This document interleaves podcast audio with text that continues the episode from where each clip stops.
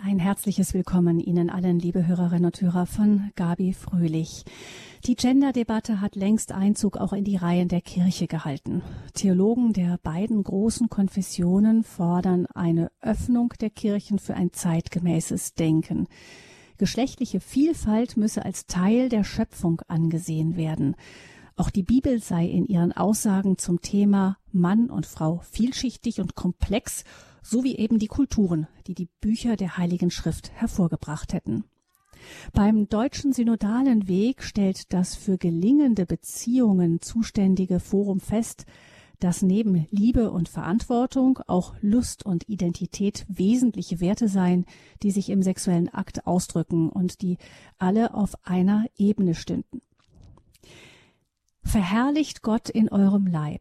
Unter diesem Zitat aus dem ersten Korintherbrief sprechen wir hier im Standpunkt bei Radio Horeb über Gender und sexuelles Begehren. Biologisches Geschlecht und soziales Geschlecht, welche Rolle spielt das im christlichen Glauben?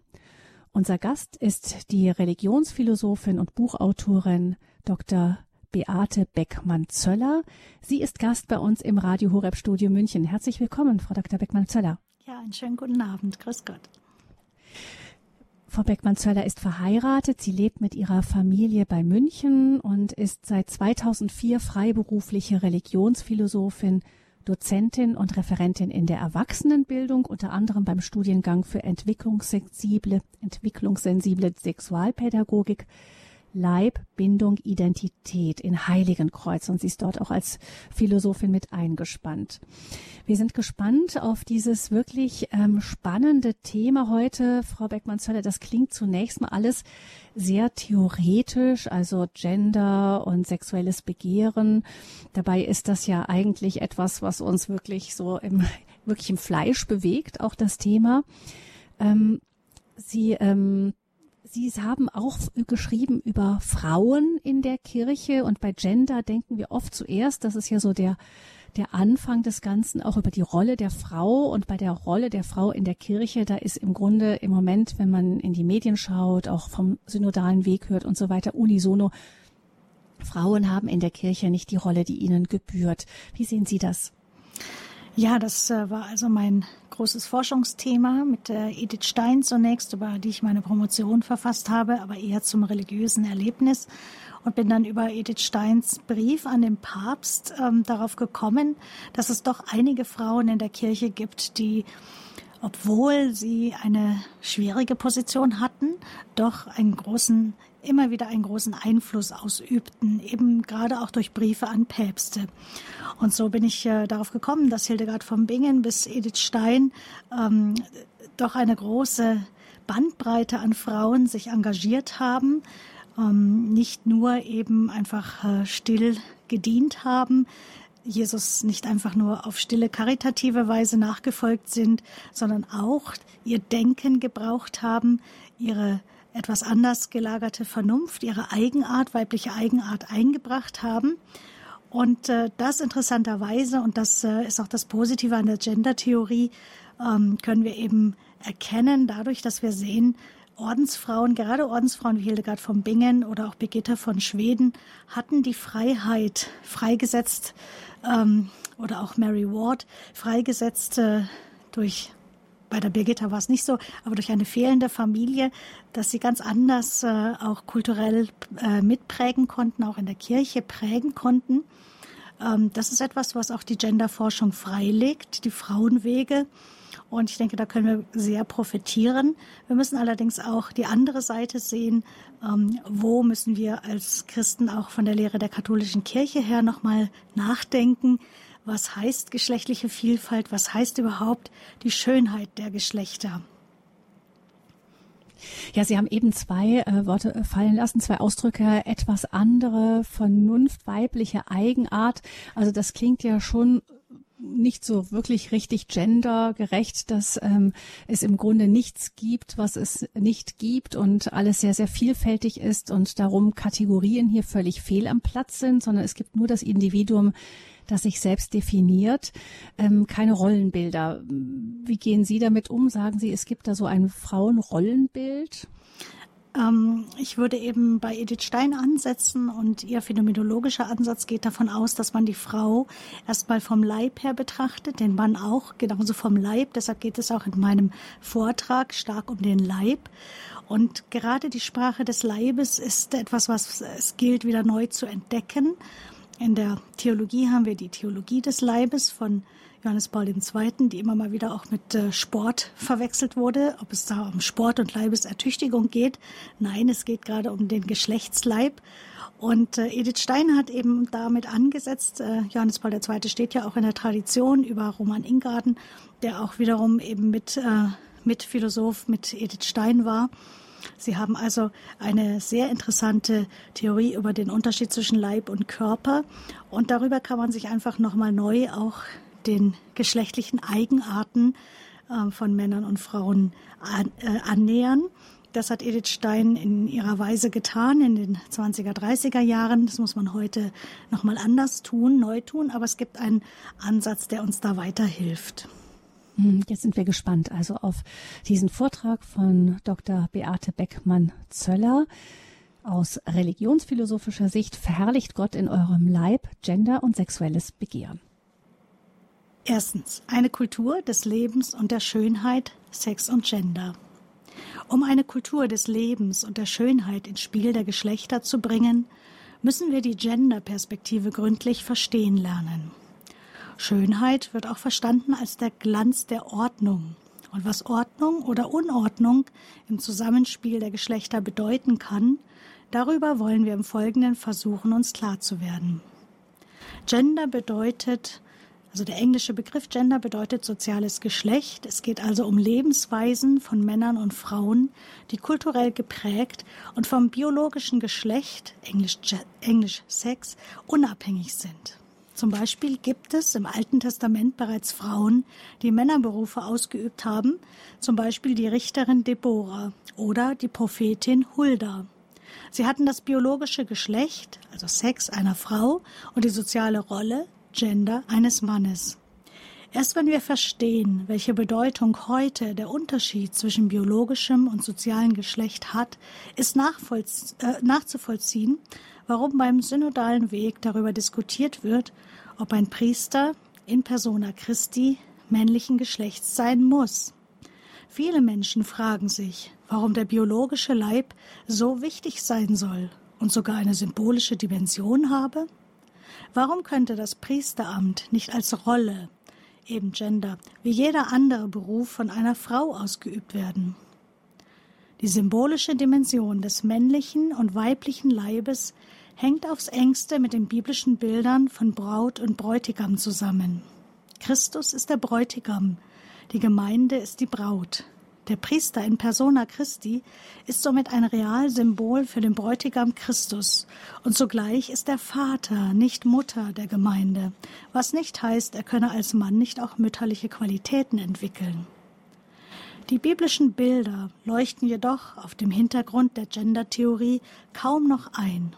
Braut und Bräutigam im Zeitalter von Schwulenhochzeit und Tinder-App, die anzeigt, wo jemand in der Nähe gerade Sex haben will, Vater und Mutter in Zeiten von Älter 1 und Älter 2, von Samenbanken, Leihmutterschaft, Adoption durch Homopaare, Sterilisation für 20-jährige Mädchen, so auf YouTube unter Deutschland 3000, um folgenlosen Sex zu haben? Familie ist, was wir daraus machen. So das Motto eines katholischen Queer-Gottesdienstes in München. Zweitens, Leib und Geistseele. Vertreter der Gender Studies sprechen sogar von einem Kulturkampf um die Gesellschafts- und Geschlechterordnung. Im Band von Sabine Haag und Paul Irene Willer herausgegeben Antigenderismus 2017. Das Natürliche liegt unserer Freitagsjugend zwar für Klima, Tierschutz und Umwelt am Herzen, nicht mehr aber für den eigenen Leib und sein Begehren. Die Vertreter der philosophischen Schule der Phänomenologie haben in der Nachfolge Edmund Husserls, so auch Edith Stein in Freiheit und Gnade, zwischen dem beseelten Leib und dem toten Körper unterschieden. Wenn wir vom Körper sprechen, können wir auch den geometrischen Körper des Würfels oder Quaders meinen. Es geht dabei um die Ausdehnung. Wenn wir mit dem Begriff Leib meinen, dass wir unseren belebten menschlichen beseelten Leib spüren können, mit Hilfe unserer Sinnenseele und mit unserer Geistseele verstehen können. Wir können Schmerzen und Wohlbefinden unseres Leibes fühlen.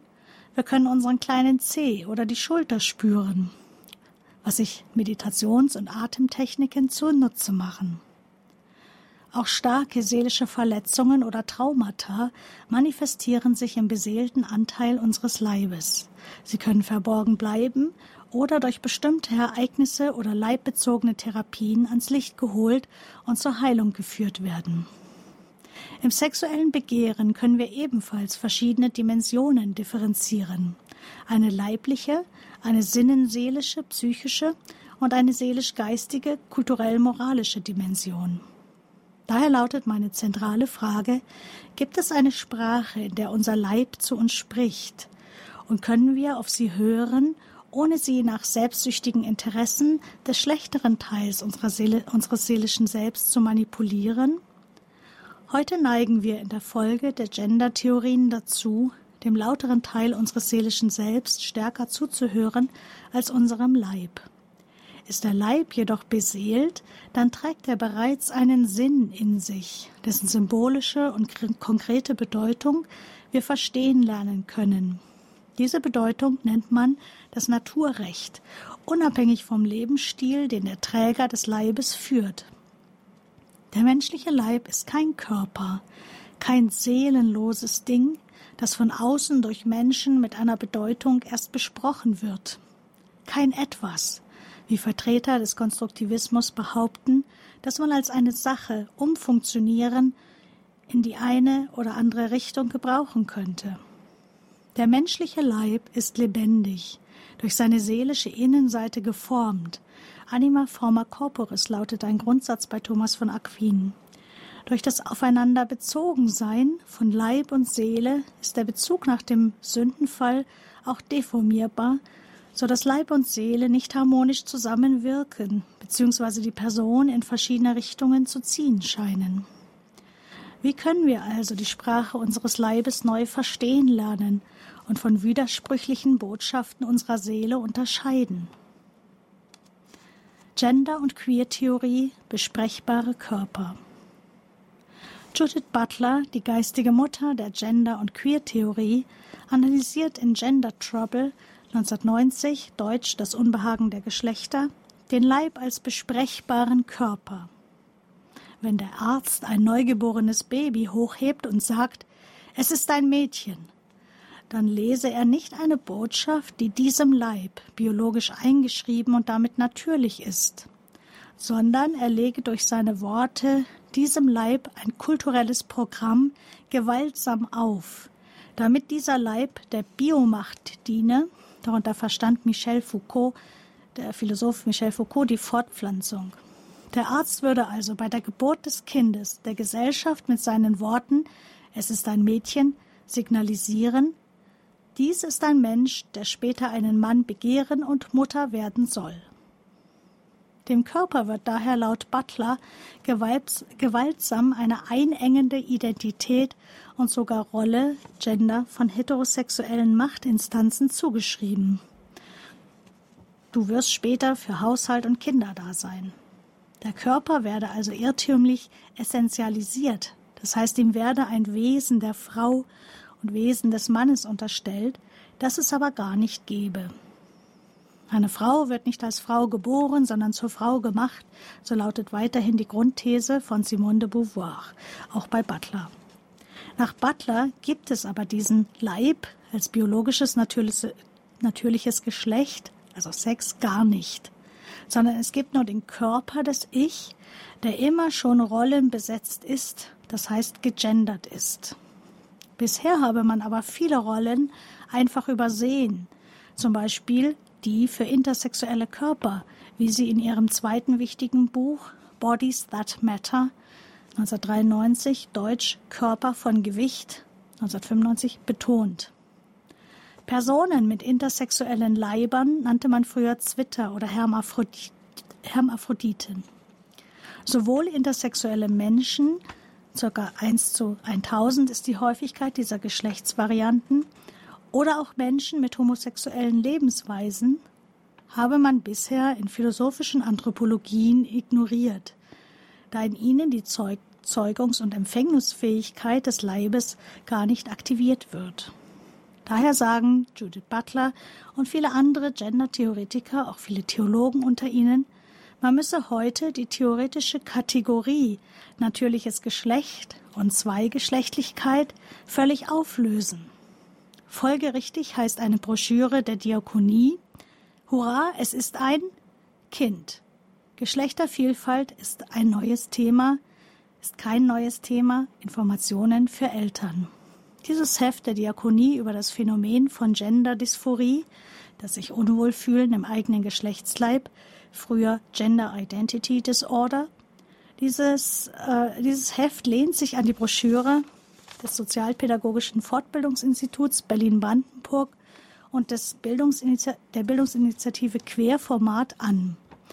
Und dieser heißt Morat spielt Prinzessin, Alex hat zwei Mütter und Sophie heißt jetzt Ben. Sexuelle und geschlechtliche Vielfalt als Thema frühkindlicher Inklusionspädagogik Berlin 2018. Die Auflösung der Zweigeschlechtlichkeit soll also erfolgen hinein in eine Geschlechtervielfalt. Viertens Ich und Wir. Zweigeschlechtlichkeit ermöglicht neues Leben. Wenn die Kategorie Zweigeschlechtlichkeit aufgelöst wird, dann bedeutet das, dass Fruchtbarkeit als etwas Zufälliges betrachtet wird, das man aktivieren kann oder nicht.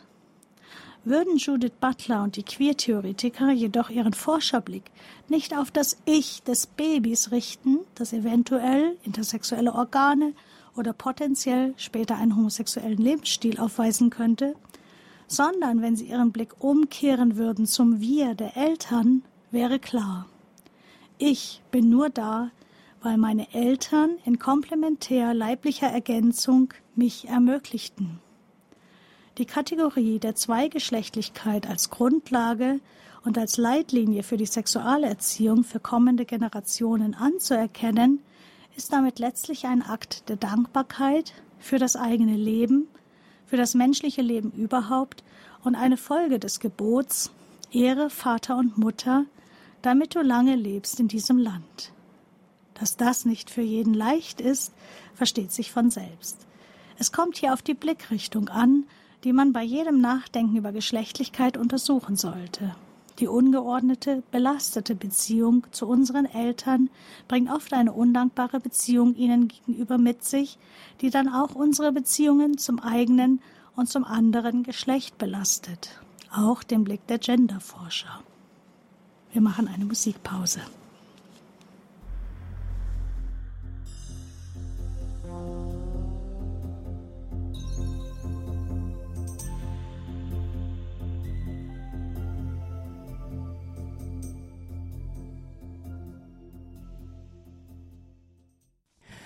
Um Gender und sexuelles Begehren geht es hier in der Standpunktsendung bei Radio Horeb unter dem Titel Verherrlicht Gott in eurem Leib. Ein Zitat aus dem ersten Korintherbrief des Apostels Paulus. Was bedeutet das Gott im Leib verherrlichen? Wir hören dazu den Vortrag von Dr. Beate Beckmann-Zöller. Sie spricht zu uns als Religionsphilosophin über Gender und den Glauben. Was bedeutet Gender für den Glauben und wie können wir als Christen damit umgehen? Wir hören jetzt die Fortsetzung Ihrer Gedanken. Fünftens, dem Leib die Ehre geben und durch das Zölibat darüber hinaus wachsen. Dem teils berechtigten Vorwurf der Gendertheorie gegen die Engführung Frau gleich Mutter, der unter dem Begriff Essentialismus gefasst wird, der ist fast schon zum Schimpfwort degeneriert, aber letztlich äh, versteht er die phänomenologische Philosophie miss, diesem Vorwurf lässt sich mit Jesu Erlösungsordnung begegnen. Die neue Ordnung, die Jesus verkündet und die die neutestamentlichen Briefe weiterführen, geht nämlich über die Schöpfungsordnung Genesis 1.27 hinaus. Sie ermöglicht es, zugleich Anschluss an die Natürlichkeit des Geschlechtsleibes zu halten. So zeigt Edith Stein auf, wie Frauen durch den zölibatären Lebensstil zu Berufungen jenseits des leiblichen Mutterseins freigesetzt wurden. Man könne über die natürlichen Grenzen hinauswachsen, schreibt sie, das gelinge jedoch nicht, Zitat, durch einen eigenmächtigen Kampf gegen die Natur. Hier liegt die theologische Wurzel, warum wir die positive Seite der kulturanalytischen Gendertheorie begrüßen können. Am Vorbild der gebildeten Ordensfrau, die eben nicht die leiblich-geschlechtliche Ergänzung mit einem Mann lebt, sondern als individuelle Frau auch ihre geistigen Fähigkeiten stärker ausbilden konnte, wurde also historisch, kulturell deutlich, dass der Anteil am gemeinsamen Menschsein zwischen Mann und Frau größer ist als man es an, an den Familienmüttern ablesen konnte. An ihnen wurde der schwangere Unterleib und das Stillen der Babys an ihrer Brust als das deutlich Unterscheidende zum Mann abgelesen. An der Ordensfrau hingegen konnte man sehen, dass das biologische Geschlecht eine Kultivierung erfährt, dass somit das soziale Geschlecht oder die soziale Rolle nicht erst eine Entdeckung des 20. Jahrhunderts war.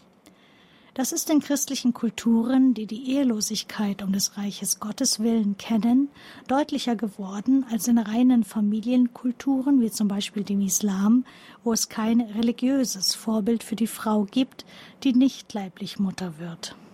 Und es wird an den Ordensfrauen deutlich, dass die einseitig androzentrische Perspektive, also die Erklärung der Welt und der Kirche allein aus der Sicht von Männern, doch einer Ergänzung aus Frauensicht bedarf. Wie Gleichberechtigung in der Kirche künftig gelebt werden kann, und hier meine ich nicht die Frage nach dem Priesteramt, sondern das gemeinsame Wirken von Männern und Frauen, Verheirateten und Ehelosen in der Kirche, dazu gibt es ein schönes Dokument der Kongregation für die Glaubenslehre von 2004, das bleibt weiter eine offene Suche. Von einer Gleichberechtigung kann ja nur die Rede sein, wenn zugleich die Unterschiede gewahrt bleiben, das spezifisch eigene von Frau und Mann, und zwar in gegenseitiger Achtung. Die Achtung des anderen wird jedoch oft durch die eigenen Negativerfahrungen mit dem anderen Geschlecht verweigert. Es gibt Erfahrungen und Gefühle von Misogynie, Misandrie, also von Frauenverachtung, von Männerhass, die zunächst in Christus durch die Kraft des Heiligen Geistes Heilung erfahren müssen, um ein Zeugnis von gelungenem Zusammenarbeiten von Männern und Frauen zu geben. Wie man sehr gut an Edith Steins Sammelband mit Vorträgen zum Thema die Frau lernen kann. Sechstens. Sexuelles Begehren und Fruchtbarkeit. Während in der Gender-Theorie ergänzende Perspektiven von Männern und Frauen zum Beispiel für die Medizin hilfreich sind, so dass man nun Herzinfarkte auch an Frauen, nicht nur an Männern untersucht, unter dem Motto Frauenherzen schlagen anders, werden andere Differenzierungen ignoriert. Zum Beispiel unterscheidet man in der Naturphilosophie den natürlichen Geschlechtsleib, der zu einer Lebensweitergabe befähigt, und den naturwüchsigen Leib, der intersexuelle Abweichungen von der Norm aufweist. Drittes Geschlecht heute genannt, divers oder mit dem Sternchen, bezeichnet, Zwitter oder Hermaphrodit, sagte man früher. Am intersexuellen Leib lässt sich eine Kultivierung der Sexualität, was ja Lebensweitergabe meint, gerade nicht ausrichten. Hier ist meistens Fruchtbarkeit nicht möglich, so dass die sexuelle Aufklärung nicht am intersexuellen Leib Maß nehmen kann. Denn Fruchtbarkeit ist zwar nicht das einzige Ziel von Sexualität, aber sie gibt eine Orientierung für das sexuelle Begehren das sich ja aus seelisch-geistigen und aus leiblichen Anteilen zusammensetzt. Die Orientierung für die Aufklärung und Schulung des sexuellen Verlangens ist jedoch bereits in den zweigeschlechtlichen Leib eingeschrieben. Auch unfruchtbare heterosexuelle Paare können medizinisch oder durch ein Wunder potenziell ein Kind empfangen, weil ihre Organe einander exakt zugeordnet sind. Männliche und weibliche Geschlechtsorgane passen anatomisch von der Form her, histologisch vom Gewebe her und physiologisch vom Leben der Zellen her zusammen. Penis und Vagina sind nicht irgendwie geformte Organe, sondern tragen in ihrer äußeren leiblichen Gestalt durch ihre Komplementarität einen inneren Sinn, die Lebensweitergabe in sich. Eine Frau weiß automatisch aufgrund ihres bestimmt geformten Geschlechtsleibes, dass es eine weitere Form des Menschseins gibt, den Mann. wie sie an ihrem Vater und ihrer Mutter hoffentlich auch und deren liebenden komplementären Ergänzung sehen kann und umgekehrt. Hier spricht sich die Sprache unseres Leibes deutlich aus. Homosexuell lebende Personen müssen jedoch eine andersgeschlechtliche Person oder Teile derselben für ihre Interessen oder Bedürfnisse instrumentalisieren, wenn sie sich ein Kind wünschen. Zwei lesbisch empfindende Frauen benötigen den Samen eines Mannes, den sie ansonsten in seiner Person nicht ganzheitlich achten, das heißt, sie leben nicht leiblich, ganzheitlich und seelisch-geistig ihr Leben und ihre Geschichte mit diesem Mann. Die männliche Samenzelle, die normalerweise in der Ganzhingabe des Mannes an die Frau in gegenseitiger Liebe im sexuellen Akt geschenkt wird und sich in der leiblichen Vereinigung beider Leiber mit der Eizelle vereint, ohne dass es beide in der Hand haben, ob sie ein Kind empfangen, wird hier aus dem ganzheitlichen Zusammenhang herausgelöst und daher instrumentalisiert. Kinder werden absichtlich produziert. Das bringt das Kind in diesem Fall um seinen leiblichen Vater, im Fall von zwei homosexuell lebenden Männern um die Mutter, also um jeweils die Hälfte der eigenen genetischen Identität des Kindes. Da von seinem homosexuell lebenden Elternpaar die Bedeutung der leiblich natürlichen Mutter oder Vaterschaft praktisch geleugnet wird, erlebt das Kind keine natürliche Nähe zu dem fehlenden Elternteil, dessen Verwandtschaft und somit seiner eigenen Identität. Siebtens seelische Dimensionen des sexuellen Begehrens. Männlicher und weiblicher Leib sind auf leibliche Komplementarität angelegt. Darüber hinaus folgt die Zuordnung zum anderen Geschlecht auf psychologischem Weg. Bischof Köhler untersuchte das 2011 oder Makobi 2000. Hierbei kann es, wie die Sexualtherapie zeigt, zu vielen Störungen kommen. Wir haben zum einen die Sprache des biologischen Leibes, aber zugleich die Entwicklung unserer emotional-psychischen Seite des Menschseins. Fühle ich mich als Kind mit meinem weiblichen Leib wohl? Entwickle ich eine weibliche Identität? Gerade wenn die Pubertät sehr früh einsetzt und das unbeschwerte Kindsein früh stört, kann es zunächst zu einer Ablehnung des eigenen weiblichen Leibes kommen. Es braucht die positive, einfühlsame Bestärkung von Mutter und Vater. Auch durch sexuellen Missbrauch kann sich in der Seele des Kindes eine Ablehnung des eigenen Leibes, in dem es Opfer geworden ist, durchsetzen. Übernehme ich als Mädchen eine eher typische oder untypische soziale Rolle? Übe ich zum Beispiel typische Mädchensportarten aus oder eben gerade nicht?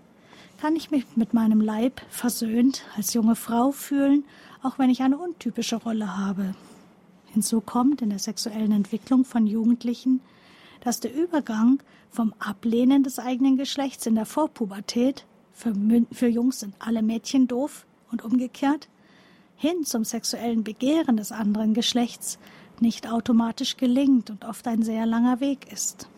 Erst mit Mitte, Ende 20 ist manchmal der ganze psychisch-emotionale Prozess der Pubertät durchlaufen, innerhalb dessen es auch zu homoerotischen Gefühlen kommen kann, die dann ein Übergangsphänomen bilden können. Dem heterosexuellen Begehren liegt eben kein absoluter biologischer Mechanismus zugrunde. Daher können seelische Verletzungen, Missbrauch, Mobbing und so und biografische Irritationen, dass ein Elternteil die Familie verlässt durch Krankheit und so oder andere Umweltbedingungen die psychosoziale Entwicklung der sexuellen Anziehung stören. Daher ist zu warnen, dass Jugendliche sich zu früh outen der Mensch als geistige Person kann sich außerdem entscheiden, die seelischen Konflikte, die seinen Formen des Begehrens zugrunde liegen, zu erforschen, um besser auf die Sprache des komplementär angelegten Leibes hinhören zu können. Wenn wir die Sprache des Leibes zugunsten der Sprache der Seele vernachlässigen, geben wir der sogenannten gnostischen Versuchung nach, die in der Kirchengeschichte immer wieder aufgetaucht ist, die einfach besagt, dass der Leib als etwas Äußeres unwichtig sei und vernachlässigt werden könnte. Achtens ist sexuelles Begehren biologisch genetisch vorbestimmt. In etlichen katholischen Pastoralpapieren der letzten Jahre, zum Beispiel Freiburg 2019, heißt es leider unkritisch, dass Natur- und Humanwissenschaften alle heute davon ausgehen, dem Empfinden von Lesben und Schwulen liege eine unveränderliche homosexuelle Anlage zugrunde, parallel zur Anziehung zwischen Mann und Frau. Daher könne man nicht mehr von einer Sexualethik sprechen, die auf Ehe und Familie angelegt sei, sondern nur noch von allgemein von einer Beziehungsethik. Wissenschaftliche Untersuchungen zeigen jedoch, zum Beispiel von Dannecker 2000 oder Lawrence S. Meyer 2016, dass die behauptete biologische Verankerung des gleichgeschlechtlichen Begehrens hinterfragt wird, zum Beispiel aufgrund der hohen Fluidität von homosexuellen Orientierungen im Jugendalter und vor allem durch die Zwillingsforschung. Biografien zum Beispiel von Andreas Lombard 2015 oder Daniel Metzon 2019 im FE-Verlag verdeutlichen, wie diese Orientierungen sich auch verändern können. Wenn selbst liberale Sexualwissenschaftler wie Gunther Schmidt 2001 Berichte von Veränderungen dokumentieren, zeigt das, dass das homoerotische Begehren leider von Theologen als Schöpfungsvariante missverstanden wird. So fordert zum Beispiel Paul Zulehner mehr Schöpfungsvertrauen, dass also die homosexuelle Anlage, die es biologisch-medizinisch aber nicht gibt, unter Gottes positives Urteil falle. Und er sah, dass es sehr gut war. Und wie käme man, wie könne man fordern, dass jemand seine von Gott geschaffene, in Anführungszeichen, sexuelle Anlage nicht auslebe? Den homoerotischen Gefühlen wird also hier theologisch eine quasi biologische Grundlage zugeschrieben, die jedoch trotz vieler Studien nicht gefunden werden konnte. Was hingegen in der Schöpfungserzählung in Genesis 1 benannt wird, sind Mann und Frau, nicht das sich entwickelnde oder verändernde sexuelle Begehren. Und jeder Mensch als Mann und Frau wird als sehr gut von Gott bezeichnet. Jede Person ist selbstverständlich von Gott geliebt. Zugleich unterscheidet die katholische Lehre infolge ihres Bibelverständnisses, dass nicht jegliche Richtung des sexuellen Begehrens zu einer von Gott gesegneten Ordnung gehört und zur ersehnten Erfüllung führt. In der paradiesischen Ordnung ist die Norm benannt. Es werden weder Menschen mit Down-Syndrom noch Menschen mit intersexuellem Leib mitgedacht. Intersexualität gibt es in mehreren Varianten, eben wie gesagt als naturwüchsig zu bezeichnen, wie eben auch ein dreibeiniger Hase. Sie kommen vor, sind jedoch nicht das Natürliche, nicht die Norm, an der sich das Wesen der menschlichen Zweigeschlechtlichkeit ausdrücken lässt. Dem naturwüchsigen menschlichen Leben, zum Beispiel unfruchtbaren Frauen und Männern, XY-Frauen und so weiter, wurde bisher tatsächlich zu wenig Aufmerksamkeit geschenkt. Es ist wichtig, dass wir sie als Personen in ihrer Würde wertschätzen. Plötzlich werden sie jedoch übermäßig in den Blick genommen um die zweigeschlechtliche Norm nicht nur in Frage zu stellen, sondern letztlich aufzulösen. Carol Hagemann White nennt das die Nullhypothese. Zitat, dass es keine notwendige, naturhaft vorgeschriebene Zweigeschlechtlichkeit gibt, sondern nur verschiedene kulturelle Konstruktionen von Geschlecht. 1988. Mit der biblischen Schöpfungserzählung ist jedoch keiner Diskriminierung das Wort geredet, sondern es wird zunächst von einer Ordnung gesprochen, an der Maß genommen wird. Diese Geschlechterordnung kann jedoch nach dem Sündenfall durch tragische Katastrophen, menschliche Schuld, durch biologische und seelische Verwirrung in Unordnung geraten. Hier gilt es nicht zu verurteilen, sondern die heilbringende Richtung für die sexuelle Aufklärung unserer Jugend beizubehalten, Gottes Wege zur Erfüllung deutlich zu machen.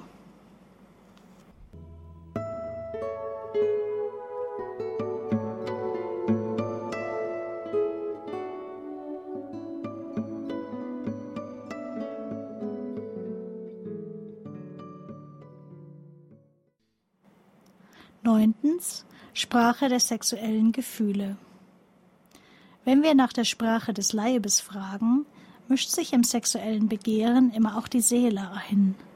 Man findet einen bestimmten Menschen schön und anziehend, man empfindet dabei Leibgefühle im Geschlechtsleib. Diese Leibgefühle sprechen jedoch nicht immer eine Sprache, die leicht zu entziffern ist.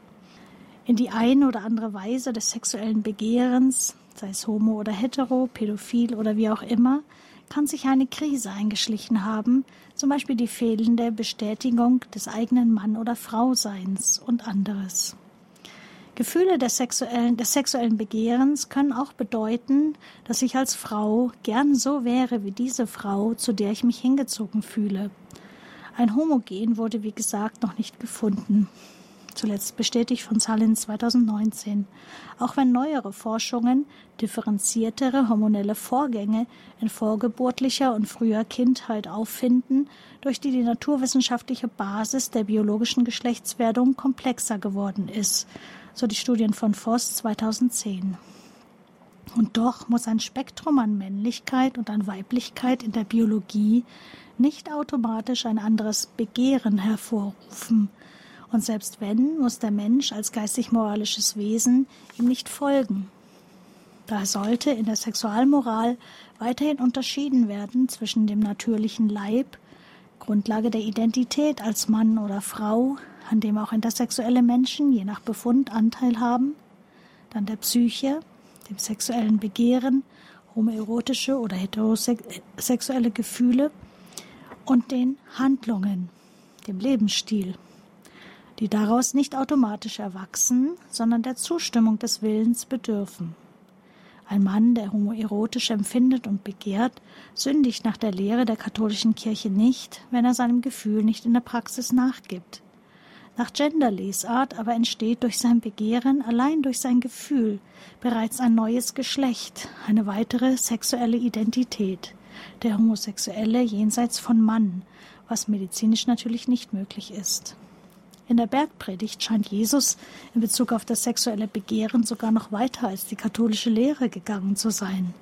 Er nimmt sogar die Gedankenwelt des Mannes aufs Korn, der eine fremde Frau begehrt und bereits dadurch mit ihr seine Ehe gebrochen habe. In der Praxis nennen wir dennoch einen Mann nicht Ehebrecher, der nicht wirklich mit einer anderen Frau geschlafen hat. Worauf Jesus vielmehr hinweisen möchte, ist jedoch die pädagogische Dimension, dass nämlich unsere Taten mit unseren Gedanken beginnen. Unsere Gedanken können von uns bereits auf der geistig-seelischen Ebene identifiziert, analysiert und in der Kraft des Heiligen Geistes aufgrund Jesu Erlösungstat am Kreuz auch bearbeitet werden, erlitten, integriert, geheilt, ausgehalten, je nachdem, wie die Gnade Gottes hier individuell und mit Hilfe kompetenter Seelsorge erfahren wird. Zehntens von falschen Leibern. Eine Frau, die sich im falschen Leib fühlt, Gender-Dysphorie, hat den Eindruck, dass in ihr eigentlich die Geistseele eines Mannes wohnt. wir sprechen von Transgender. Eines Mannes wohnt, der im falschen Leib feststeckt wie in einem Gefängnis, aus dem nur das Skalpell des Chirurgen ihn befreien könne, zu seiner wahren Identität. Es geht hierbei um die Sprache ihrer Seele, der sie selbst und ihre Berater aufmerksam zuhören lernen dürfen. Woher weiß eine Person mit weiblichem Leib, wie es ist, wie ein Mann zu fühlen? Es gelte doch vielmehr, so der amerikanische Moraltheologe David Cloutier äh, 2019, ihr zu helfen, die Ursachen der seelischen Spannung zu finden und einen Weg der inneren Versöhnung mit ihrem biologischen Leib zu gehen während Homosexuelle behaupten, sie seien so geboren, eben entgegen empirischer Forschungen, und deswegen seien die Empfindungen auch nicht veränderbar, behaupten Transgender-Personen, sie seien zwar so geboren, sehnten sich aber nach einer chirurgischen Veränderung, die die zweigeschlechtliche Norm dann wiederum bestätigt. Wenn sich die junge Frau, die transsexuell empfindet, jedoch für eine hormonelle und operative Behandlung entstieß, also Einnahme von Testosteron, Abtrennung der Brüste, Entfernung der Gebärmutter, dann gibt sie ihrem Gefühl nach und entscheidet sich für eine Handlung gegen die Sprache ihres gesunden Leibes. Sie versucht mit Hilfe der Medizin eine Spannung der Psyche durch die Veränderung des Leibes zu lösen. Dabei stehen Ärzte so auch der Münchner Transsexualitätsmediziner Dr. Alexander Korte, wegen der gesundheitlichen Risiken von Pu Pubertätsblockern und vielen unerforschten Bedingungen in der Gendermedizin dieser auch nicht unkritisch gegenüber. Inzwischen gibt es etliche Transgender-Menschen, die ihren Geschlechtswechsel mit hormonellen und operativen Eingriffen bereuen. So auch zuletzt in der Emma-Zeitschrift von Januar diesen Jahres, Januar 2020. Transmann und Genderforscher Till Amelung kritisiert zum Beispiel in der Emma, dass der dass vor der medizinischen Maßnahme oft zugrunde liegende psychische Konflikte wie sexueller Missbrauch, Depression und anderes nicht bearbeitet worden seien. Die Sprache der Seele war in ihren verschlüsselten, in ihren verschlüsselten Signalen, die einem unbestimmten Schmerz entstammten, also nicht verstanden worden. Elftens Entwicklung der katholischen Sexualmoral. Im synodalen Weg kämpfen im Moment viele Theologen dafür, homoerotische und außereheliche Formen von erotischer Luststimulation, auch Self-Sex, was früher Selbstbefriedigung oder Masturbation hieß, als Quelle menschlicher Daseinsfreude positiv anzuerkennen. Lust an sich ist jedoch im Menschen, der eine geistige Person ist, nicht ohne ein Ziel und einen Sinn angelegt. Natürlich kann man die Lust am Essen zum Beispiel künstlich verlängern, wenn man sich immer wieder bewusst übergibt, wie in der späten römischen Kultur praktiziert. Die Lust bedarf jedoch der Kultivierung, die sich an einem Ziel ausrichtet, auf welches hin sie leiblich angelegt ist. Sexuelle Lust ist etwas Wunderschönes, das unsere Fortpflanzung begleitet und darüber hinaus bei einfühlsamer Hingabe von Mann und Frau aneinander in der Offenheit für neues Leben. Wenn die sexuelle Lust jedoch nur um ihrer selbst willen angestrebt wird, schwindet die Beglückung, wird fade und leer, braucht immer exzentrischere Stimulationen. Wollen nun Moraltheologen katholischen Eltern für die Erziehung ihrer Teenager keine andere Leitlinie anbieten als Anything Goes, soweit du es mit deiner eigenen subjektiv empfundenen Würde und der des anderen vereinbaren kannst? Wenn ihr beide Sadomaso-Sex mögt, warum nicht? Wenn bei homosexuellen Akten sowieso keine Lebensweitergabe eingeschlossen ist, da müssten auch andere sexuelle Vorlieben nicht mehr auf Ehe und Familie hingeordnet werden. Missbrauch an Kindern wird übrigens im Arbeitspapier Sexualethik nur kritisiert, weil das Kind nicht von seiner sexuellen Selbstbestimmung Gebrauch machen kann. Wenn ich aber die Würde des anderen achte, achte ich auch erstens die Bedeutung seines Leibes und zweitens die Bedeutung seiner psychosozialen Entwicklung, gerade eines noch nicht ausgereiften Kindes.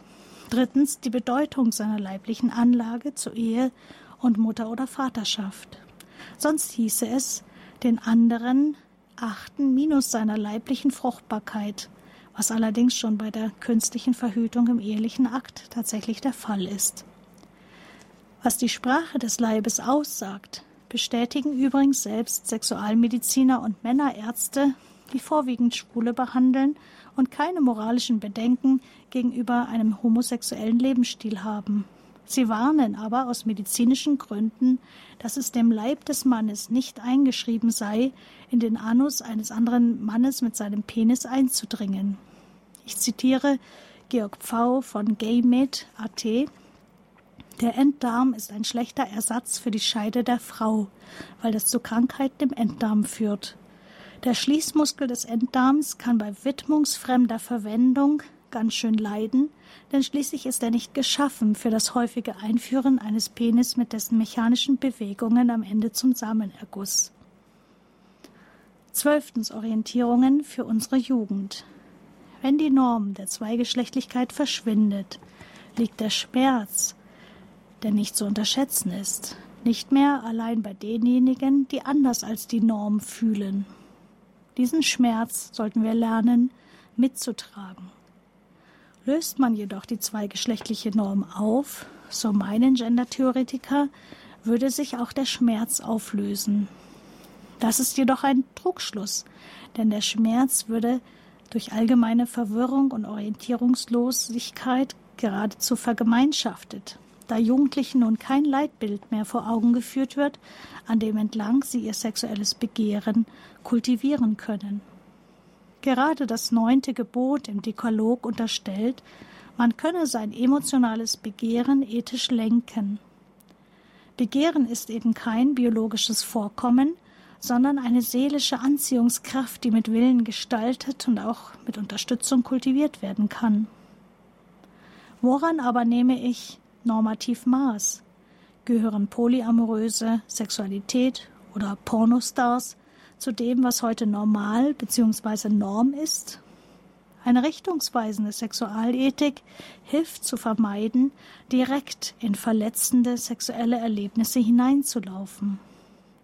Jugendlichen wird heute nicht mehr Ehe und Familie als Ziel des sexuellen Empfindens vorgeschlagen, sondern ein freizügiges, freizügiges Ausprobieren, ob sie nun homo, hetero, bi, trans oder was auch immer seien. Die seelischen Verletzungen, die dabei entstehen, machen die jungen Leute nicht bindungsfähiger, im Gegenteil. Die große Freiheit in sexuellen Handlungen ziehe, so die israelische Kultursoziologin Eva Illus in ihrem Buch Wenn Liebe endet 2018, eine immer geringere Bindungskraft nach sich. Menschen haben viele sexuelle Begegnungen, aber wenige finden eine nachhaltige, Geborgenheit spendende Beziehung, nach der sie sich eigentlich sehnen. Durch eine entwicklungssensible Sexualpädagogik kann man Jugendlichen jedoch helfen, die Sprache ihres Leibes von der Sprache der unterschiedlichen Dimensionen der Seele zu unterscheiden und ihnen die gute Ordnung einer Kultur des Lebens vor Augen stellen.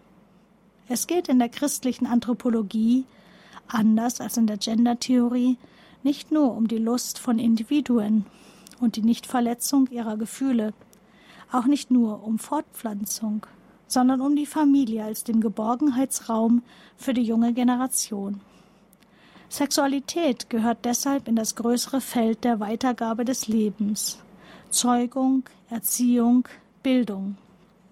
In der Familie kann eine neue Generation aufwachsen und das sich schenken lernen, das von den eigenen Bedürfnissen absehen und das auf die anderen hinsehen lernen, um sich von Gott in Kirche und Gesellschaft hineinberufen lassen zu können. Die Pfarreien, allgemein vielleicht die Kirche, die Pfarreien insbesondere haben sich aus der Sexualerziehung größtenteils zurückgezogen. Zu Recht bemerkt der vor kurzem verstorbene Theologe Klaus Berger in seinem Buch Ehe und Himmelreich, Frau und Mann im Urchristentum von 2019, mit einer innerlich ausgehöhlten Theologie lasse sich keine Sexualmoral verkünden. Zunächst darf jede neue Generation die Liebe und Annahme des Vaters, Christi Erlösung für unser je persönliches Leben kennenlernen und die Kraft des Heiligen Geistes, der heute noch heilend und heiligend wirkt. Wer jedoch den liebenden Gott Vater nicht kennt und ihm vertraut, der wird seine beglückenden Wege erst gar nicht, gar nicht kennenlernen wollen. Nämlich im eigenen Leib heimisch sein, die Konflikte seelischen Begehrens in Christus lösen lernen, im Heiligen Geist die eigene Berufung entdecken, entweder den Leib einem andersgeschlechtlichen Ehepartner und sein Leben der Familie mit Kindern zu schenken, oder in der Ehelosigkeit um des Himmelsreiches willen den Leib ihm, Christus, reinen Herzens zu geben, das Leben aber allen Menschen.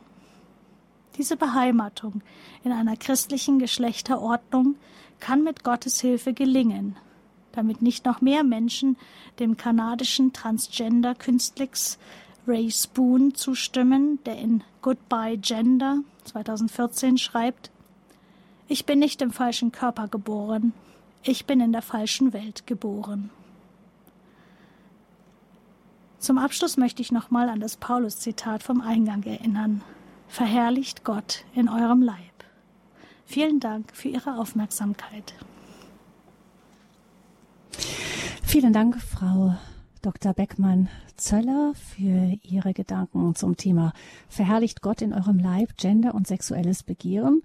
Ein Thema mit viel Zündstoff. Wir sind gespannt, was Sie, liebe Hörerinnen und Hörer, dazu sagen oder Ihre Fragen, die Sie vielleicht zu dem Thema noch haben. Wir freuen uns, wenn Sie anrufen. Hier in der Standpunktsendung bei Radio Horeb unter 089 517 008 008. Die Nummer zur Standpunktsendung bei Radio Horeb. Es geht um Gender und sexuelles Begehren 089 517 008 008. Bitte bedenken Sie, liebe Hörerinnen und Hörer, dass ähm, die am Anfang eine Ansage noch ist, eine zu den neuen Datenschutzbestimmungen. Diese Ansage ist neu, die dauert ein kurzes Weilchen für diejenigen, die zum ersten Mal anrufen oder die anonym anrufen oder die nach längerer Zeit wieder anrufen. Ähm, dauert nicht sehr lang, danach geht es dann weiter hier. Sie werden dann von unseren Kollegen im Studio München empfangen. 089 517 008 008.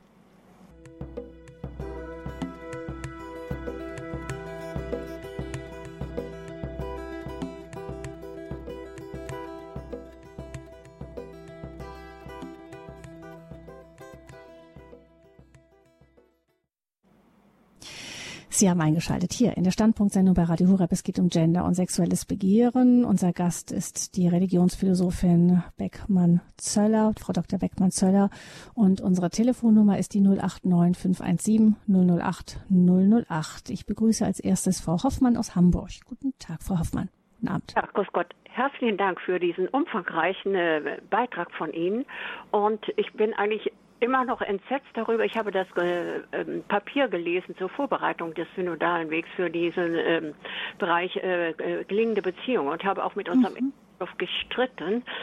Ich habe kein Verständnis dafür, dass so viele gut ausgebildete Leute, die eigentlich katholisch sind oder gar Nachfolger der Apostel, einem Herrn Schottenhoff und einem, äh, also äh, Sie kennen die Namen ja alle, mhm, mhm, also da äh, die Humanwissenschaft anführen. Würde man jetzt alles äh, unter medizinischen Gesichtspunkten sogar gutheißen können, könnte ich ja trotzdem noch die Einschränkung machen, deren Ziel ist ja nicht das ewige Leben und das, ähm, die Erfüllung des Willens Gottes. Interessant ist, dass wirklich äh, angeführt wird, dass alle Humanwissenschaften äh, davon ausgingen, dass es eben eine äh, biologische Anlage quasi gäbe.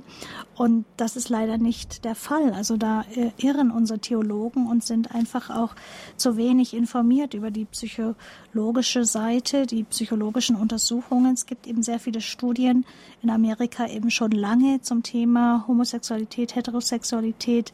Wie fluide ist das? Also wie stark gibt es da Veränderungen im sexuellen Begehren oder wie fest ist diese Anlage? Sie verfestigt sich mit dem Alter, das ist äh, in den, geht aus den Untersuchungen hervor, aber im, gerade im jungen Alter, gerade unsere Jugend, ich selber habe einen Teenager zu Hause, ähm, da ist es wichtig, eben äh, zu erkennen, wie funktioniert Pubertät. Und Pubertät hat eben auch diese Übergänge, mal ähm, empfinde ich schwul, mal äh, empfinde ich äh, heterosexuell, mal mag ich meine beste Freundin, mal mag ich, äh, verliebe ich mich doch in einen Freund.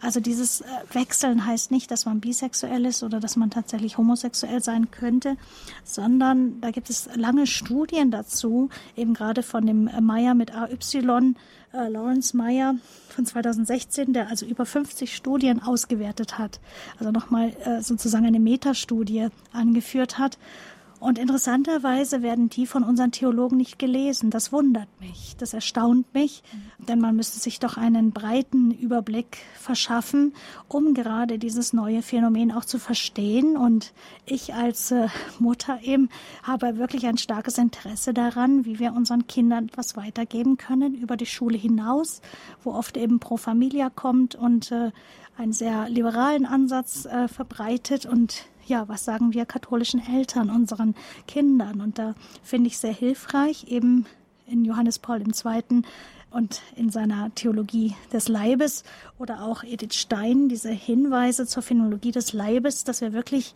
unseren Leib studieren können und auch von der Natur sozusagen, vom Naturgesetz immer noch lernen können, dass es auch eine Versöhnung geben kann mit mir selbst. Das ist ein längerer Prozess. Ich denke, wir Katholiken haben da noch einiges zu lernen, was es auch bedeutet, einen Weg zu gehen, einen psychologischen Weg in der Nachfolge Jesu mit unserer eigenen Lebensgeschichte, mit unseren Eltern versöhnt zu werden. Also eigentlich ein Weg von innerer Heilung, von Seelsorge. Ich denke, da sind wir noch so ein bisschen dünn auf der Brust. Da können wir noch dazu lernen in der Theologie, mhm. der katholischen Theologie.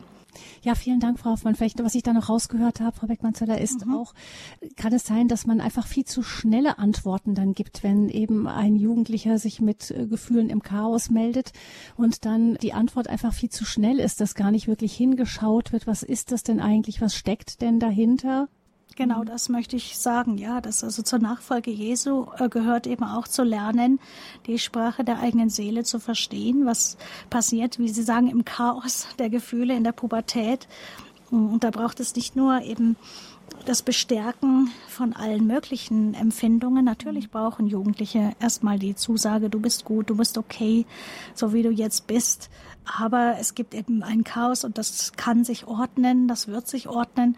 Und ich denke, was Jugendliche auch brauchen, ist so eine Zielrichtung wonach geht deine Sehnsucht, wohin führt mhm. dich dein Herz, aber schau auch, wie, wie hat Gott dich erstmal gemacht, wie hat, was hat Gott dir mitgegeben. Diese Vorgabe des Leibes, das ist ja eine Vorgabe, die eigentlich recht massiv ist und wurde auch gerade von Simone de Beauvoir als sehr störend erlebt. Wie kann ich meine Anlage zur Mutterschaft auch möglichst loswerden oder möglichst neutralisieren, dass sie mich nicht hindert, auch eine Karriere wie ein Mann eben zu machen. Aber wie können wir auch unseren jungen Frauen wieder lehren oder beibringen oder sie ermutigen, das zu entdecken, wie schön es sein kann, eben Frau zu sein und dann dennoch geistige Gaben zu entwickeln, Kreativität zu entwickeln und so weiter, aber auch die Perspektive der Mutterschaft eben nicht als etwas äh, Anrüchiges zu verkaufen oder, oder irgendwie davor zu warnen, womöglich. dass man dann ein Pendel manchmal in die andere Richtung eben weiter, ja. viel weiter ausschlägt. Nämlich es ist ja tatsächlich so, dass auch Frauen wie Edith Stein darunter gelitten haben, dass sie in ihrem Können und Wirken nicht so anerkannt wurden wie Männer, die an einem ähnlichen Punkt standen wie sie. Oder auch, was man auch nicht vergessen darf, ist, dass gerade Menschen, die homosexuell empfunden haben, alleine schon für diese Gefühle heftig verurteilt wurden, dass mhm. regelrecht verfolgt wurden, auch getötet wurden und mhm. ähm, durch die ja. Straßen gejagt. Also Schlimm, wirklich ja. ganz mhm. schlimme Dinge sind da passiert. Das gilt es vielleicht klarzustellen, das ist nicht das, wohin wir zurück wollen. Ja, auf keinen Fall, genau. Ja, natürlich ist äh, jeder Mensch erstmal wirklich als in seiner Würde zu achten. Also ganz, ganz wichtig, jeder Mann, jede Frau. Gott hat jeden Menschen geschaffen. Er hat alle Menschen lieb, auch wenn sie nicht im Schöpfungsbericht vorkommen als Besonderheiten, kann auch Menschen mit intersexuellen Leibern und so weiter, mit, mit verschiedenen, ja, wirren Lebensbiografien oder auch seelischen Empfindungen. Aber die Frage ist, äh, müssen wir so bleiben oder wie liebt uns Jesus, worauf liebt uns Jesus hin? Und er liebt uns auf ein, ja, eine geglückte Zukunft, ein geglücktes Leben und eben auch das ewige Leben hat Frau Hoffmann ja schon angesprochen hin, das eben auch eine bestimmte Ordnung in sich hat. Und die Schönheit unserer Leiber, aber auch unserer Seelen kann sich eben entfalten, wenn wir Gottes Ordnungen, seine Wege ja nicht nur als äh, eine von vielen Möglichkeiten sehen, sondern eben diese Ordnungen auch kennenlernen und darin eine Art Geborgenheit finden. Ich empfinde es auch so, dass, also auch ich habe natürlich einen längeren Weg hinter mich gelegt und habe mich damit auseinandergesetzt, mein Frausein. Und es gibt einfach ähm, bestimmte Dinge, die ich dann auch durch, ja, durch ältere Geschwister im Glauben kennenlernen konnte, wo sie mir gesagt haben, schau doch mal, Gott hat das schon so gemeint, wie er dich gemacht hat. Und es ist schön, wie er dich gemacht hat. Es ist gut. Diese Bestätigung, denke ich, ähm, ist ganz wichtig in der Kirche, das auch zu lernen, kennenzulernen. Ja, das äh, denke ich, da fehlt es noch manchmal. Ja, ich danke Frau Hoffmann für Ihren Anruf und begrüße als nächstes Frau Konrad. Guten Abend. Ja, guten Abend. Ja, was ich jetzt gehört habe, das ist, sind ja Studien, so habe ich es verstanden. Ja, aber auch sehr viel Theorie. Wie, wenn ich in so einem jeweiligen Körper drinstecke, diese Empfindungen äh, sind ja nicht so einfach abzustellen. Das wollte ich einfach nur mal mhm. da lassen. Mhm. Ja, vielen Dank. Das ist wirklich nicht so leicht, wie sich das in der Theorie anhört. Vielen Dank für den Gedanken. Ja, es ist wirklich wahr. Es äh, braucht eine intensive Ausbildung. Dafür haben wir ein psychologisches Studium und so weiter. Und gerade auch Sexualmediziner, Sexualpädagogen, Sexualpsychologen, Sexualwissenschaftler ringen darum, es ist bis heute tatsächlich eine schwierige Erklärung. Wie kommt es, dass die Jungs, die wirklich mit elf, zwölf Jahren Mädchen absolut doof finden, also die wollen mit Mädchen nicht spielen, die wollen nicht in einer Gruppe mit Mädchen sein, wenn, wenn es um Referatvergaben geht und so weiter, die dann eben ein paar Jahre später tatsächlich sich in ein Mädchen verlieben. Wie geht dieses, dieser gefühlsmäßige Sprung davon, dass ich Mädchen absolut ablehne in der Vorpubertät, hin eben über die Pubertät dahin, dass ich dann als Mann eben ein Mädchen, eine Frau begehre. Das ist wirklich sehr schwer zu erklären. Und tatsächlich dieser seelische Weg, dieser psychische, emotionale Weg ist anfällig für Störungen. Da kann etwas schiefgehen. Man nennt das mhm. die heterosexuelle Passage, dass man also von dem einen, dass man den anderen total ablehnt, dahin kommt, dass man das andere Geschlecht eben begehrt. Und dass das eben störanfällig ist, findet man eben in der Sexualtherapie heraus. Also da merkt man, was passiert mit Menschen, die sich eben nicht wohlfühlen mit ihrem Geschlecht, die sich nicht wohlfühlen, ja, mit sexuellen Gefühlen überhaupt sich gar nicht trauen zum anderen Geschlecht und so weiter. Und da kann eben viel misslingen. Und die Frage ist gerade auch in der entwicklungssensiblen Sexualpädagogik, die auch in Heiligen Kreuz als Studiengang angeboten wird, wird gefragt, wie kann denn Sexualität gelingen? Welche emotionalen Voraussetzungen braucht es, dass ich auch Enttäuschungen hinnehmen kann, dass ich äh, nicht aufgebe, wenn ich äh, abgelehnt werde? Oder wie, wie kann ich lernen, mich dem anderen tatsächlich auch zu schenken?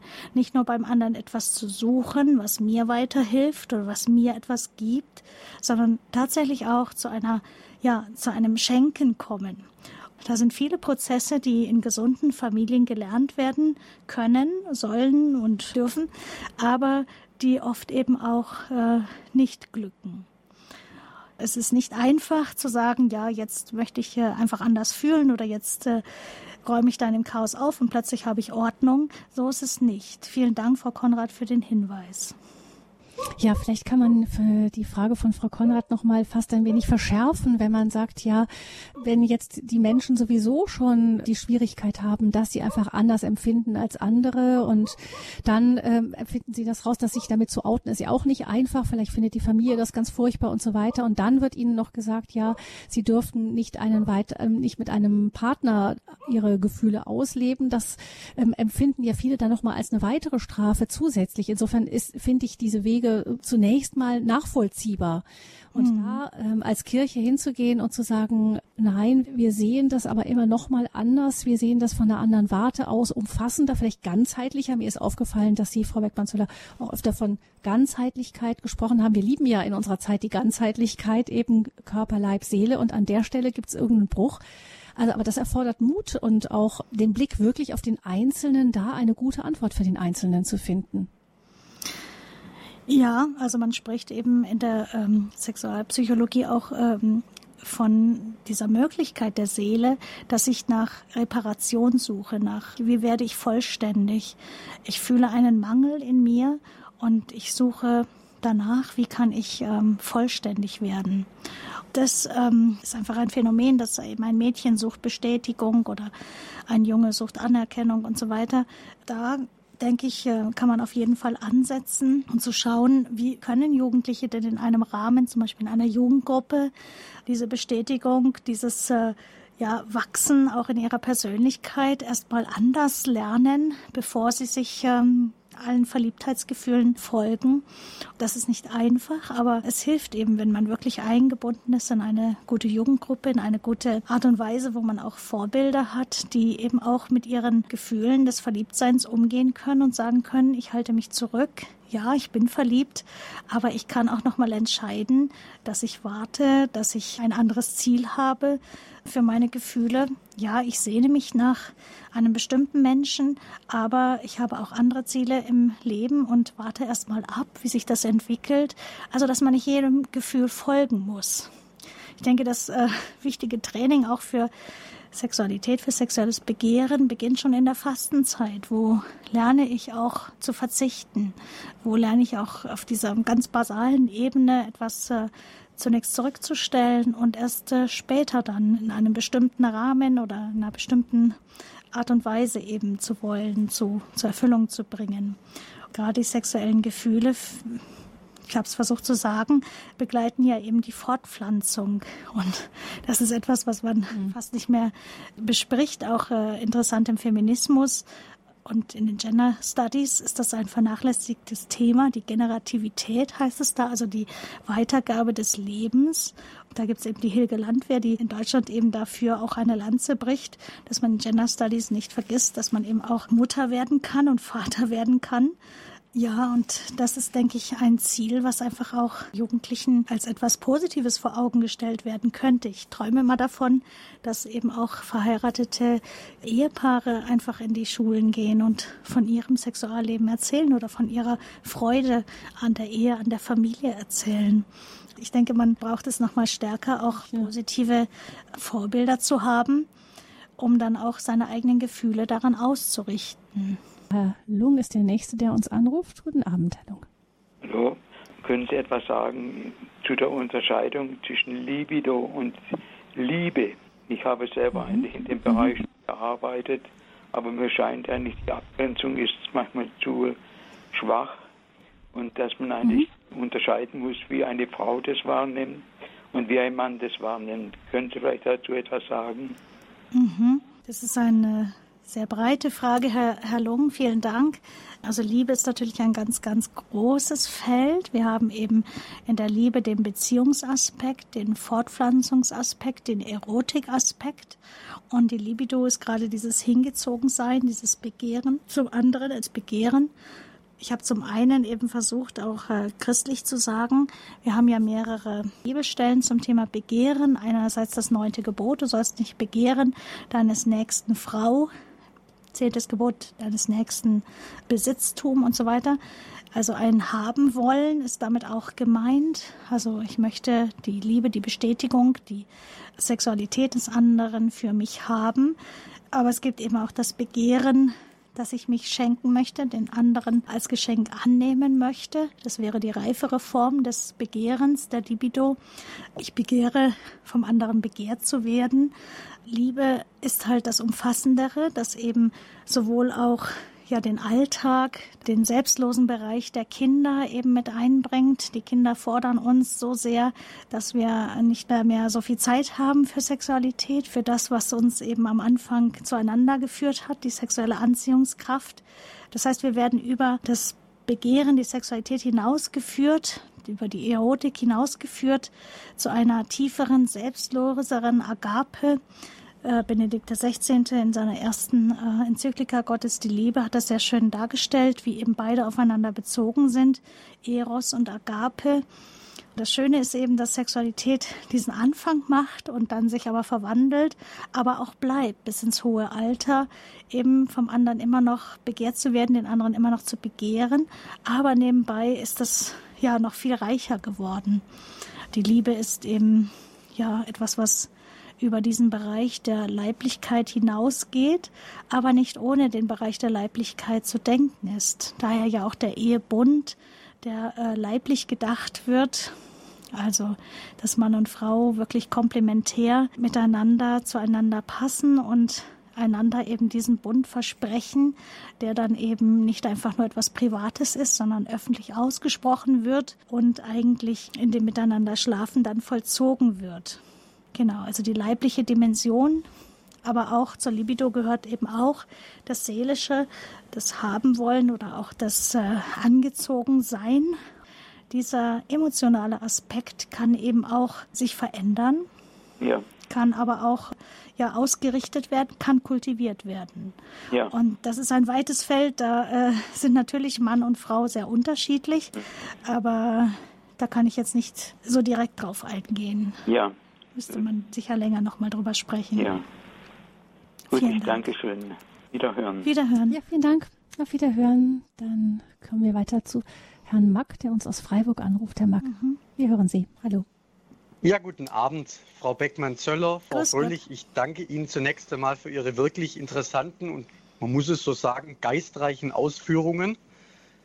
Jetzt folgendes. Ich habe zwei praktische Fragen oder ja, also ein praktischer Bezug ähm, folgendes. Also es ist ja jetzt so, im Rahmen des synodalen Weges und ja auch schon davor wird ja auch von Seiten von Bischöfen teilweise immer wieder der Vorschlag gemacht in der Öffentlichkeit oder in Stellungnahmen, dass man doch auch homosexuelle Partnerschaften segnen könnte, dass die segenswert wären, segenswürdig wären.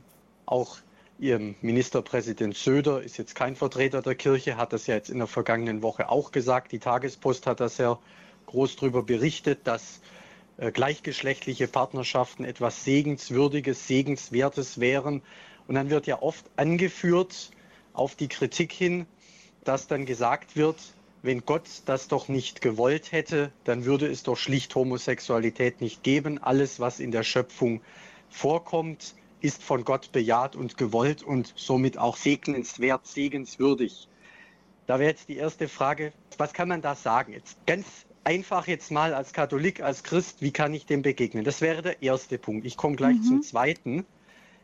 Es wurde ja jetzt vorher auch schon von der Dame eben in Bezug auf den synodalen Weg gesagt, dass ähm, mir das jetzt auch auffällt, dass die Gendersprache, also ich muss sagen, das ist der Bereich, wo ich das mit dem Gender inzwischen, wo das am sichtbarsten ist, die Gendersprache. Mhm. Man hört es ja auch schon inzwischen in vielen Radiosendern, selbst in solchen, die sich, die man jetzt nicht, sage ich mal, wo einordnen würde. Also da gibt es dann selbst klassische Sender, wo dann teilweise die Rede von MusikerInnen ist, mhm. DirigentInnen. Da würde man es eigentlich nicht erwarten. Man hört immer zweimal hin und denkt sich, die hat sich versprochen, aber es ist tatsächlich so beabsichtigt. So, jetzt ist die Frage, jetzt ist mir aufgefallen in den letzten ein, zwei Jahren, dass das wirklich mit einer Wucht auch in die Kirche eingedrungen ist. Mhm. Also dass es Diözesen gibt, die sämtliche öffentlichen Verlautbarungen inzwischen in der Gendersprache mhm. äh, veröffentlichen. Also da ist dann nur noch die, da ist dann die Rede von Religionslehrer unterstrich innen oder Sternchen. Und jetzt in der Heimatpfarrei eben ganz praktisch äh, kommt das neueste Pfarrblatt raus. Was lese ich? Es werden neue Ordner Sternchen innen gesucht jetzt im mhm. Rahmen äh, der Corona-Maßnahmen. Ja, jetzt ist meine Frage, wie begegne ich dem? Ich bin Teil der Pfarrei, ich habe da als Ministrant, Lektor verschiedene Aufgaben bisher ausgeführt.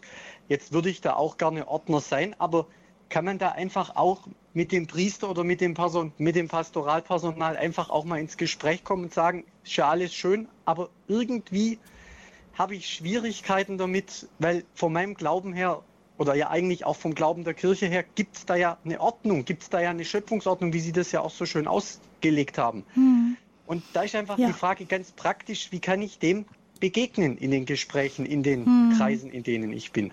Ja, vielen Dank. Also ich fange mal mit der zweiten äh, Sache an. Es ist mir auch schon begegnet. Ich hatte noch nicht den Mut, es anzusprechen, aber mhm. meine Idee wäre, dass man eben mal fragt, ob der Priester weiß, dass damit intersexuelle Menschen gemeint sind mit dem äh, Sternchen das ist eine wichtige Aufgabe mit diesen Menschen, die wirklich zwischen den Geschlechtern stehen und hin und her gerissen sind, einfach sie liebend anzunehmen. Mhm. Und ähm, also meine Frage, die ich noch nicht gestellt habe, aber die man stellen könnte, wäre konkret, ähm, kennen Sie diese Menschen in unserer Pfarrei? Und ich würde gerne ah, ja. mit denen Kontakt aufnehmen.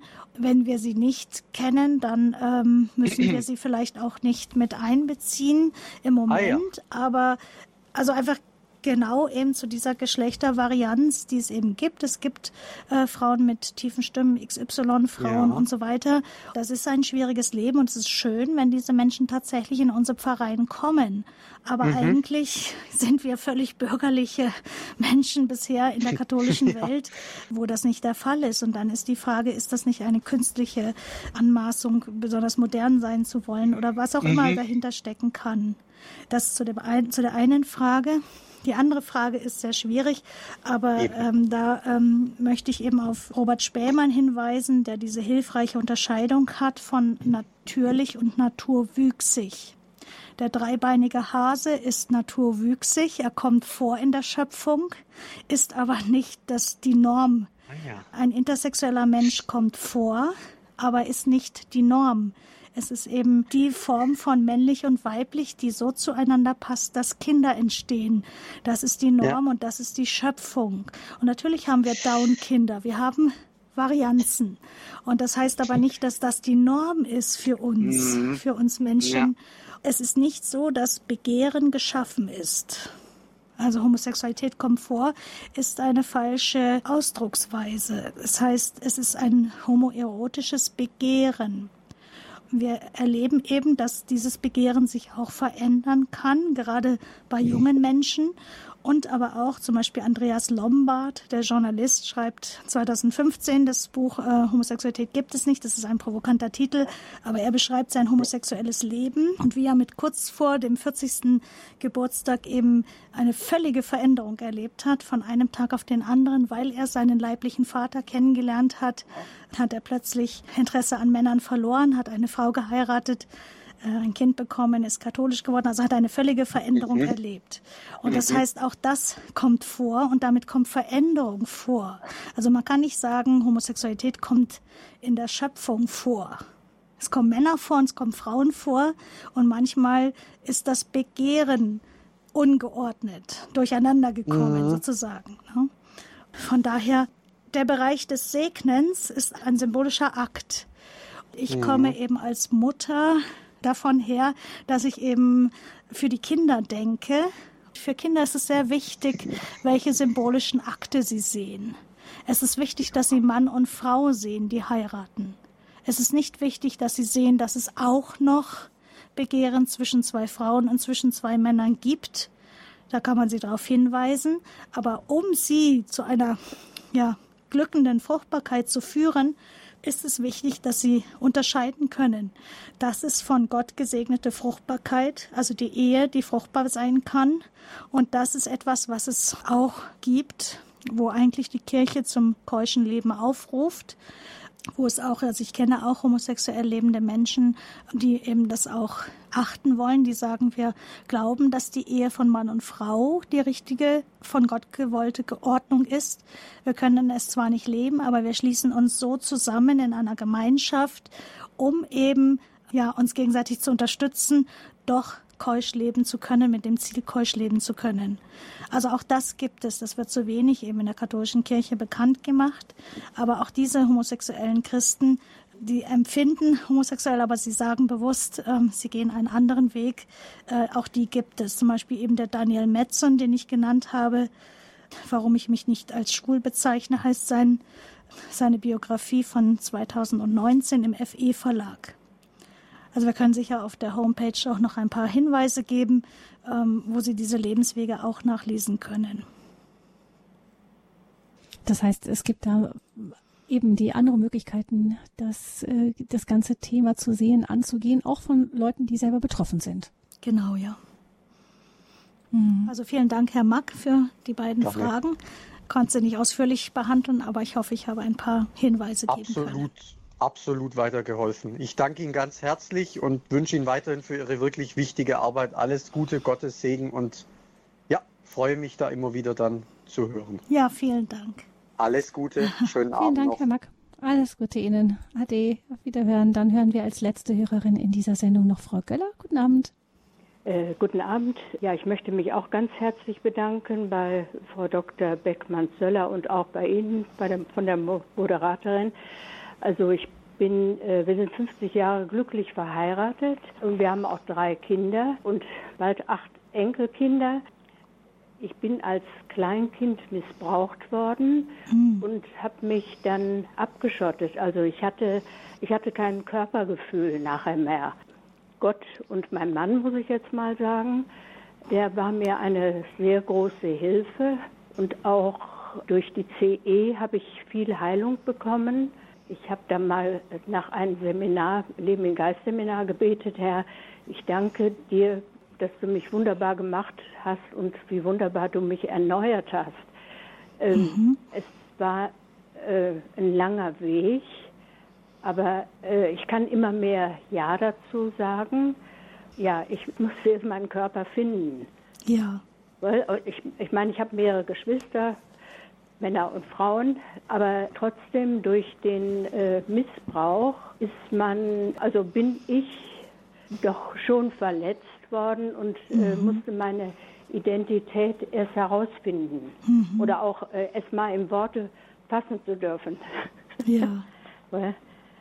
aber äh, Gott hat wunderbar geheilt. Also äh, ich, das, ich wollte es nur sagen, manche Lebensbiografien müssen erst auch geheilt werden um richtig Mann und Frau sein können, zu, ja, äh, ja. sein mhm. zu können. Ganz genau, ja. Ganz, ganz herzlichen Dank für dieses wunderbare Zeugnis, Frau Göller. Das ist ja. sehr, sehr wertvoll.